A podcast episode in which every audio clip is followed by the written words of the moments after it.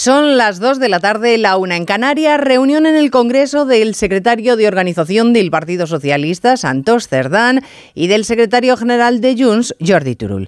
El espectáculo de mercado persa de la pasada semana en el que se iban haciendo cesiones a cambio de votos fue tan vertiginoso que al parecer tienen que aclarar entre ellos qué es exactamente lo que se intercambiaron.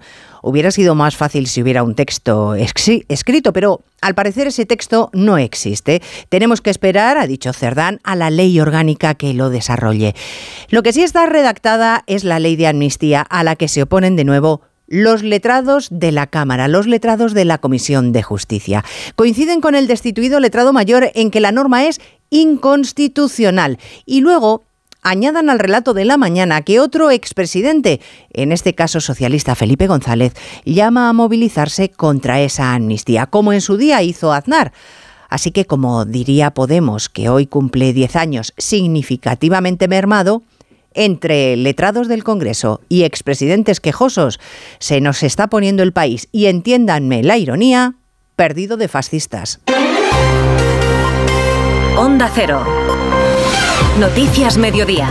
Elena Gijón.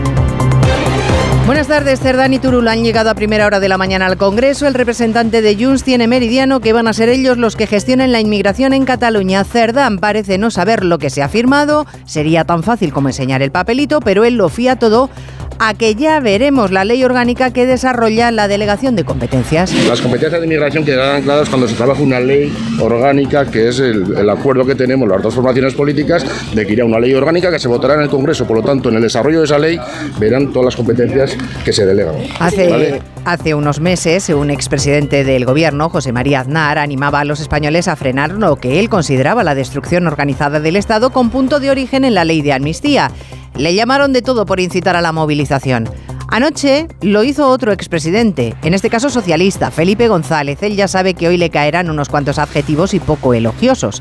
Escuchamos a los dos. Hay que decir de nuevo, basta ya. España no puede volver y no va a volver a un sistema basado en la exclusión, en el sectarismo ni en la destrucción programada de la nación. ¿Estamos en un momento de dificultad? Sí. ¿Está un momento, ¿Estamos en un momento de amenaza a los valores que han construido la convivencia? Sí. ¿Tenemos que reaccionar? Sí. Yo no me he salido de las posiciones del partido. Y mientras los principios constitucionales e institucionales se van minando, las cosas de comer siguen su curso. Dice la Comisión Europea que España es el país de la Unión con menos grado de ejecución de fondos estructurales, es decir, que no utilizamos el dinero que nos envían.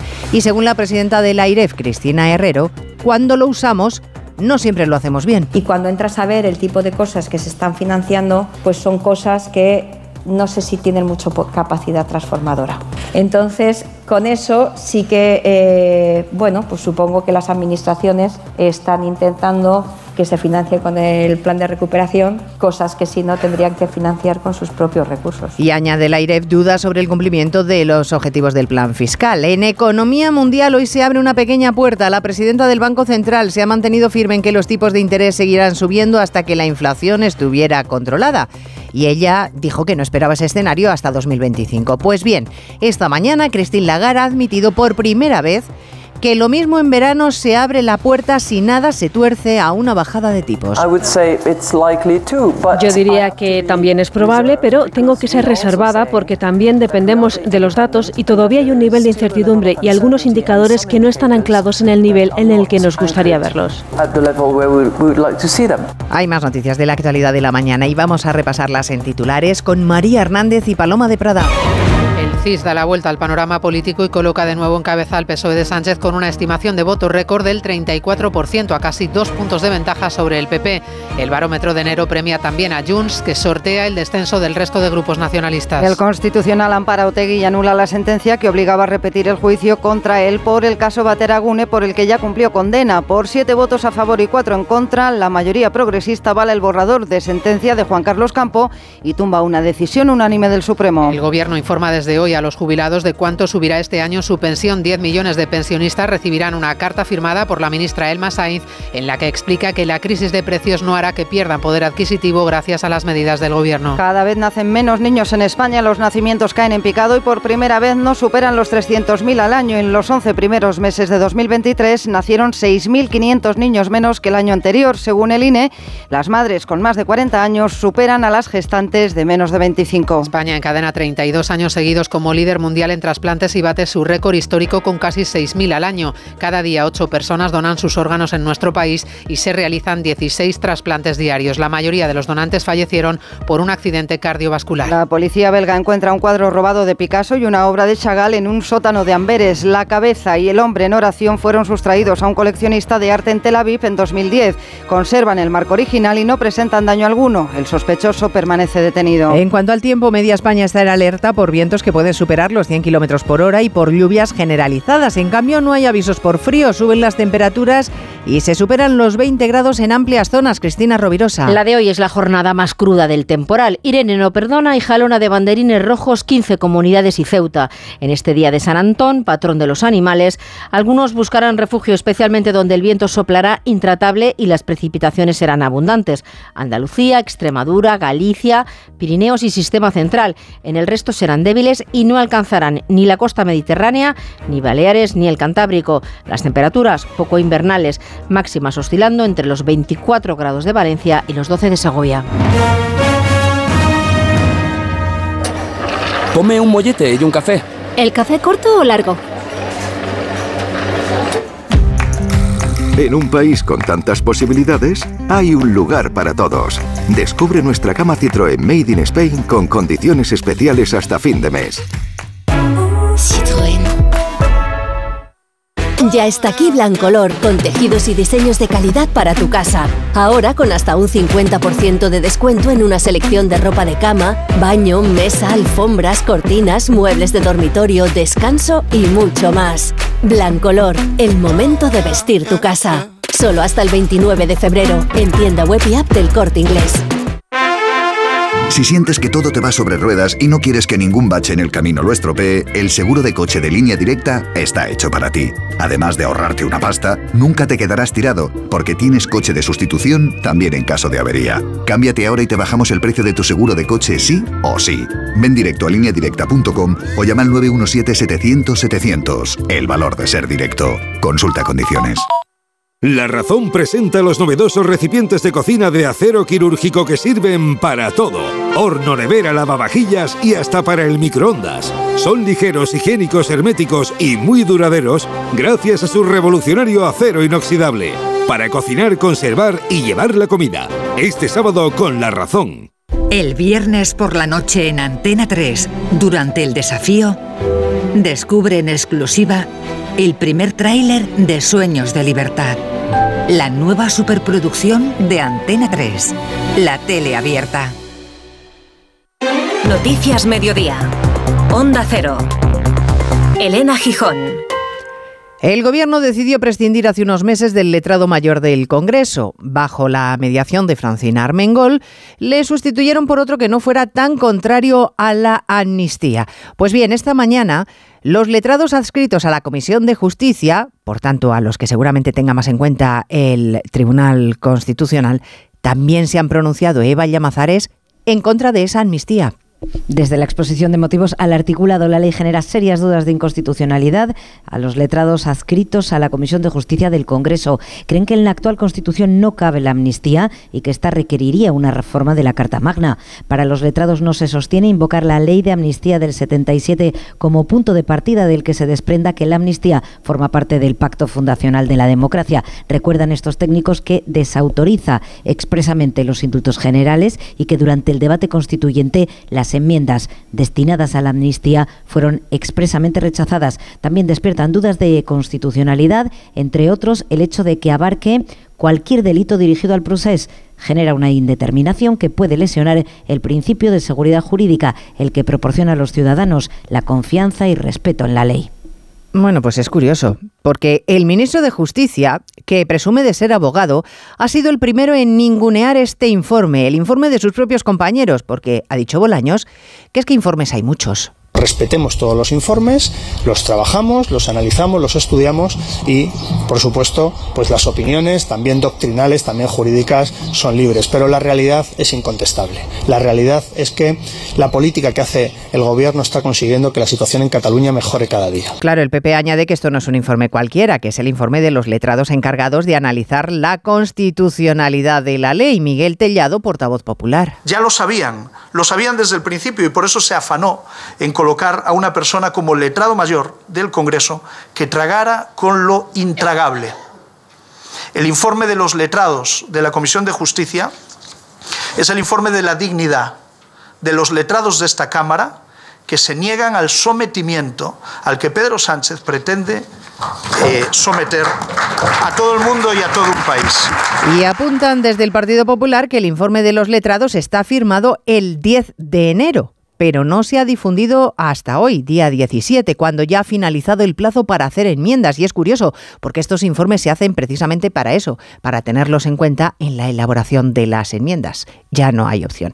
Ya pueden los letrados de la Cámara o la oposición dudar de que la amnistía sea constitucional, ni PSOE ni Junts dudan de que va a salir adelante. Incluso pretenden ampliarla para que los condenados en firme por terrorismo puedan beneficiarse y que también se incluyan los agraciados a todos los que cometieron delitos desde noviembre de 2000 una alegría, por ejemplo, para la familia Puyol.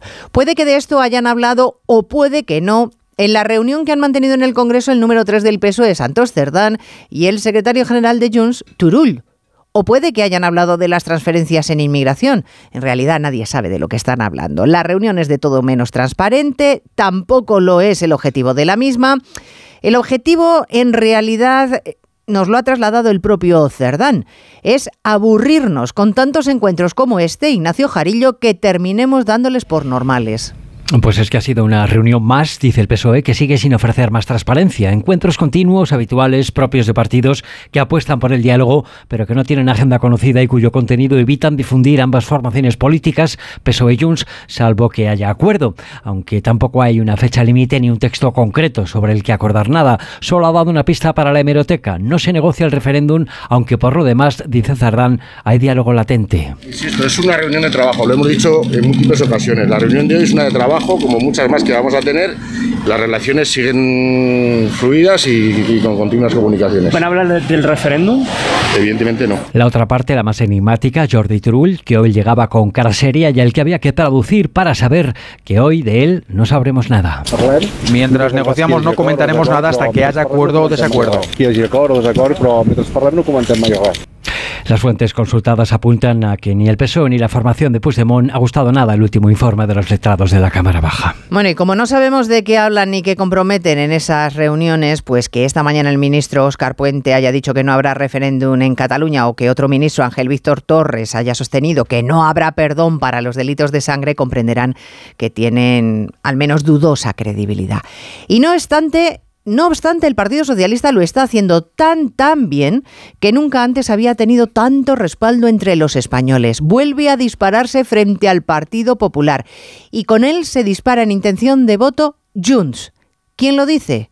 Pues el CIS, claro. ¿Cuál es en esta ocasión, Ismael Terriza, la ventaja? Pues es de 2,2 a favor de Sánchez después de tres barómetros consecutivos liderados por Fijó. En solo un mes habría un balance de 3,3 puntos a favor del PSOE. Según Tezano, si se celebrasen ahora elecciones, el PSOE se dispararía hasta el 34% de los votos. No le habría ido mal del todo a Yolanda Díaz. La salida de Podemos de Sumar les dejaría por debajo del 10%. La formación morada obtendría un 2,7% de los sufragios, pero sumando los votos de ambos también estarían mejor que hace un mes. Vox sigue en caída, el 8,3 de apoyos es casi tres puntos menos que hace cuatro meses por bloques de septiembre a este esta parte la derecha habría perdido un 4,5%, mientras la izquierda avanzaría un 3,3%. En cuanto a los nacionalistas, según el CIS, bajan todos, BNG, Bildu, PNV y Esquerra, todos menos Junts, muy ponderado en este barómetro a costa de sus rivales republicanos. Así que el CIS devuelve a Sánchez a la cabeza de nuestros líderes. Lo hace de la mano de Junts y encima el bloque de la derecha retrocede. Esa es la lectura de Tezanos, que a buen seguro habrá satisfecho mucho en el Palacio de la Moncloa.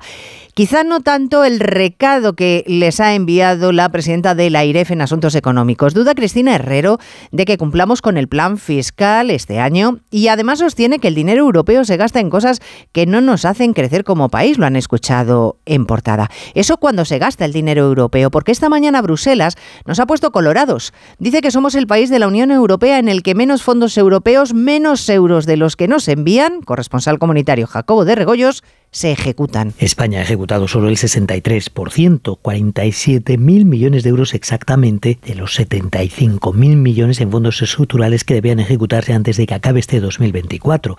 Es difícil ejecutar todos los fondos, casi ningún país lo consigue. Los 27 tienen un grado de ejecución del 85%, pero es que España tiene un 22% menos. El segundo país con una menor tasa de ejecución es Italia, con un 70%, son 7 puntos en cualquier caso más que España, y Portugal, sin embargo, es el único único país que ha ejecutado el 100%. España es el que menos ha aprovechado el dinero europeo, pero también resulta que es tradicionalmente el país que más acelera en el último minuto para que no se pierda, y es lo que ahora tendrá que hacer. Bueno, no utilizamos en condiciones el dinero europeo, pero lo de sacar rédito del dinero de la solidaridad se nos da de lujo. La nueva ministra de Seguridad Social, Elma Saiz, ha seguido con la tradición de sus predecesores y le ha enviado la carta tradicional a los jubilados recordándoles la revalorización de este año en pensiones, en esta ocasión un 3,8%. Y bien está que suban.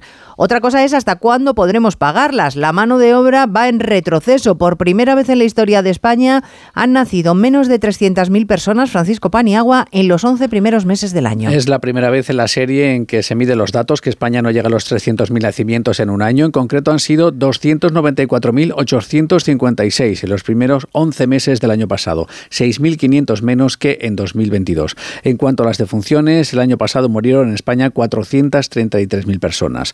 Nuestra tasa de natalidad preocupa a las administraciones porque tarde o temprano hay que tomar medidas. Vamos abocados a un envejecimiento de la población, señala la consejera de Salud de Baleares, Manuela García. Vamos hacia un envejecimiento progresivo de la, de la población. Lo que tenemos que vivir es más, pero mejor. Y para eso hace falta la promoción de la salud, la prevención de la enfermedad y, la, eh, y trabajar en hábitos de vida saludable. El INE certifica además que hubo más nacimientos de madres mayores de 40 años. Y sube el salario mínimo. El gobierno lo ha pactado con los sindicatos, acusando a la patronal de incomparecencia. Los empresarios alegan que la ministra lleva la camiseta de las centrales y que actúa de parte. Pero ella, ignorando esas acusaciones, ha presumido Caridad García de un acuerdo basado en el diálogo social. Sí, en un acto sin preguntas, Yolanda Díaz acaba de decir que todas las subidas del salario mínimo se han hecho con acuerdo de diálogo social, unas veces tripartito y otras, las cuatro últimas veces, solo con apoyo sindical. La vicepresidenta sostiene que esta es la mejor herramienta para luchar contra la desigualdad, que se ha reducido un 20% en cinco años, aunque a su juicio convendría abrir una discusión sobre los sueldos más elevados. Hablamos del SMI, del salario de las personas más necesitadas, pero tendremos que tener un debate en nuestro país sobre los salarios, elevadísimos salarios, de muchos miembros de la dirigencia empresarial de nuestro país. Los líderes sindicales aseguran que conviene tener un SMI fuerte para aplacar las dinámicas precarias. Con esta nueva subida, el salario mínimo se sitúa en 1.134 euros, con efecto directo sobre el 14% de los asalariados, dos de cada tres mujeres y jóvenes. Bueno, la subida del SMI será, buen seguro, una de las victorias que va a exhibir el presidente hoy en Davos. Dentro de poco más de una hora tiene su intervención, luego el famoso café con los empresarios del IBEX.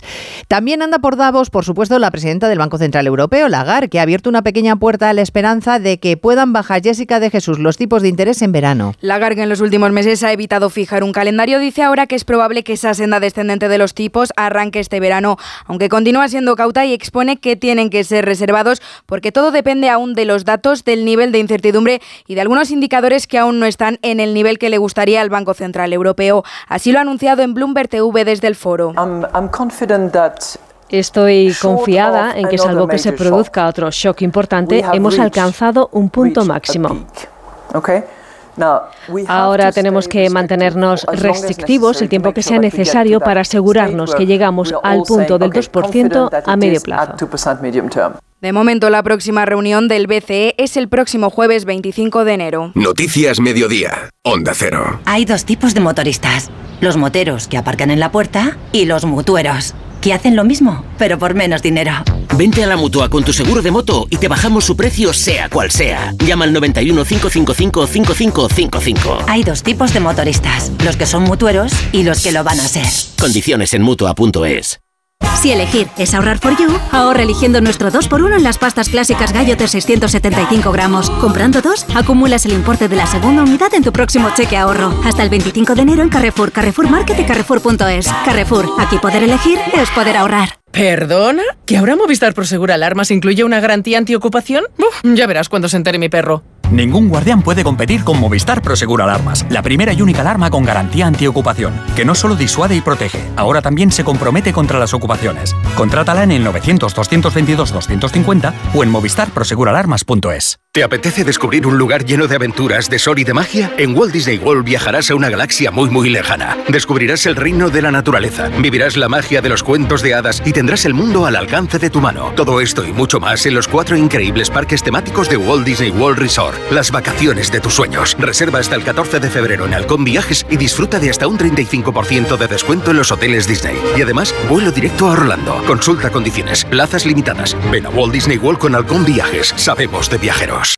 Noche de tos. Respira. Toma Herbetón Respir. Herbetón jarabe con extractos de pino y eucalipto es expectorante natural y antiinflamatorio pulmonar. Herbetón Respir. Consulte a su farmacéutico o dietista. Almería, eres mi sol.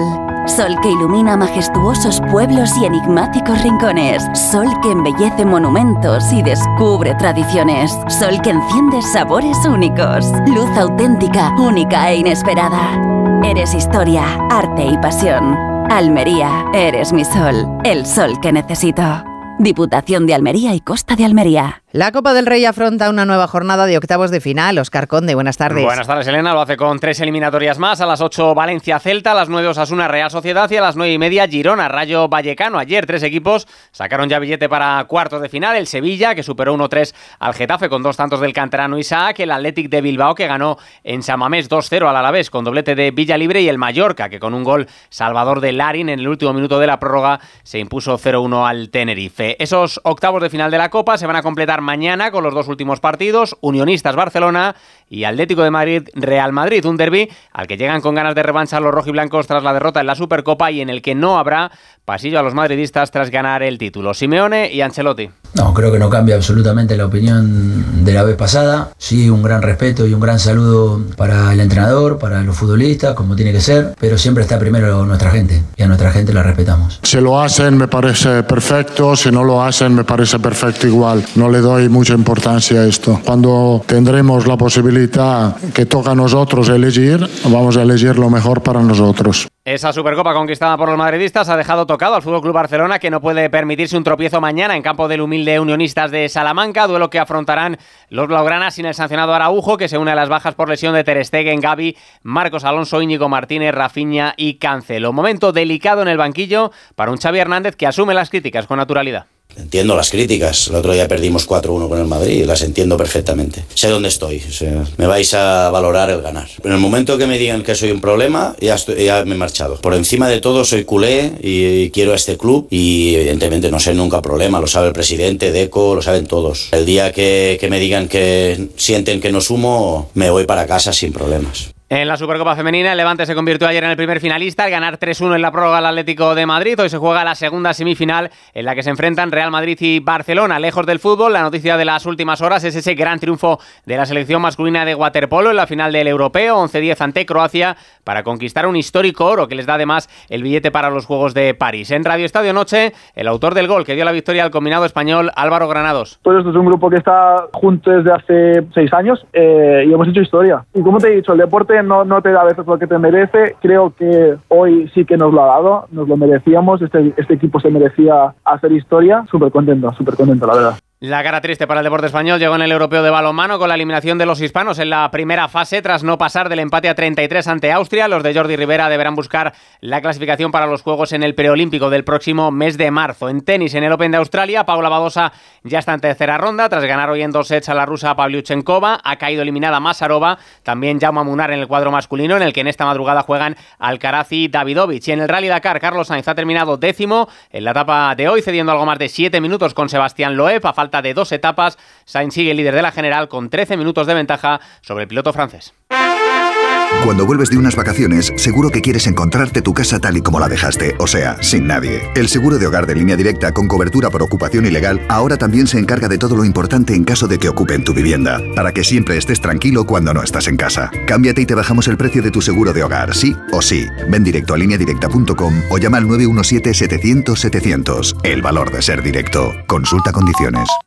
Con este estrés no consigo concentrarme. Toma Concentral. Con su triple acción de lavacopa, rodiola y vitaminas, Concentral consigue aliviar el estrés ayudando a una concentración más estable y duradera. Concentral, consulte a su farmacéutico o dietista. Más que 60 consigue un sexy 60% de descuento en tus nuevas gafas. Infórmate en soloptical.com. Soloptical, solo grandes ópticas. El ser humano ha desarrollado la inteligencia artificial, pero sacar las legumbres cocidas del tarro nos sigue costando. Hasta ahora, con el nuevo tarro ancho de Legumbres Luengo todo es más fácil. Salen intactas muy rápido y con su sabor único. Legumbres Luengo, la nueva pasta. En Lowy somos más cañeros que nunca, porque te traemos nuestra mejor ofertaza. Fibra y móvil 5G por solo 29,95, precio definitivo. Si quieres ahorrar, corre a lowy.es o llama al 1456.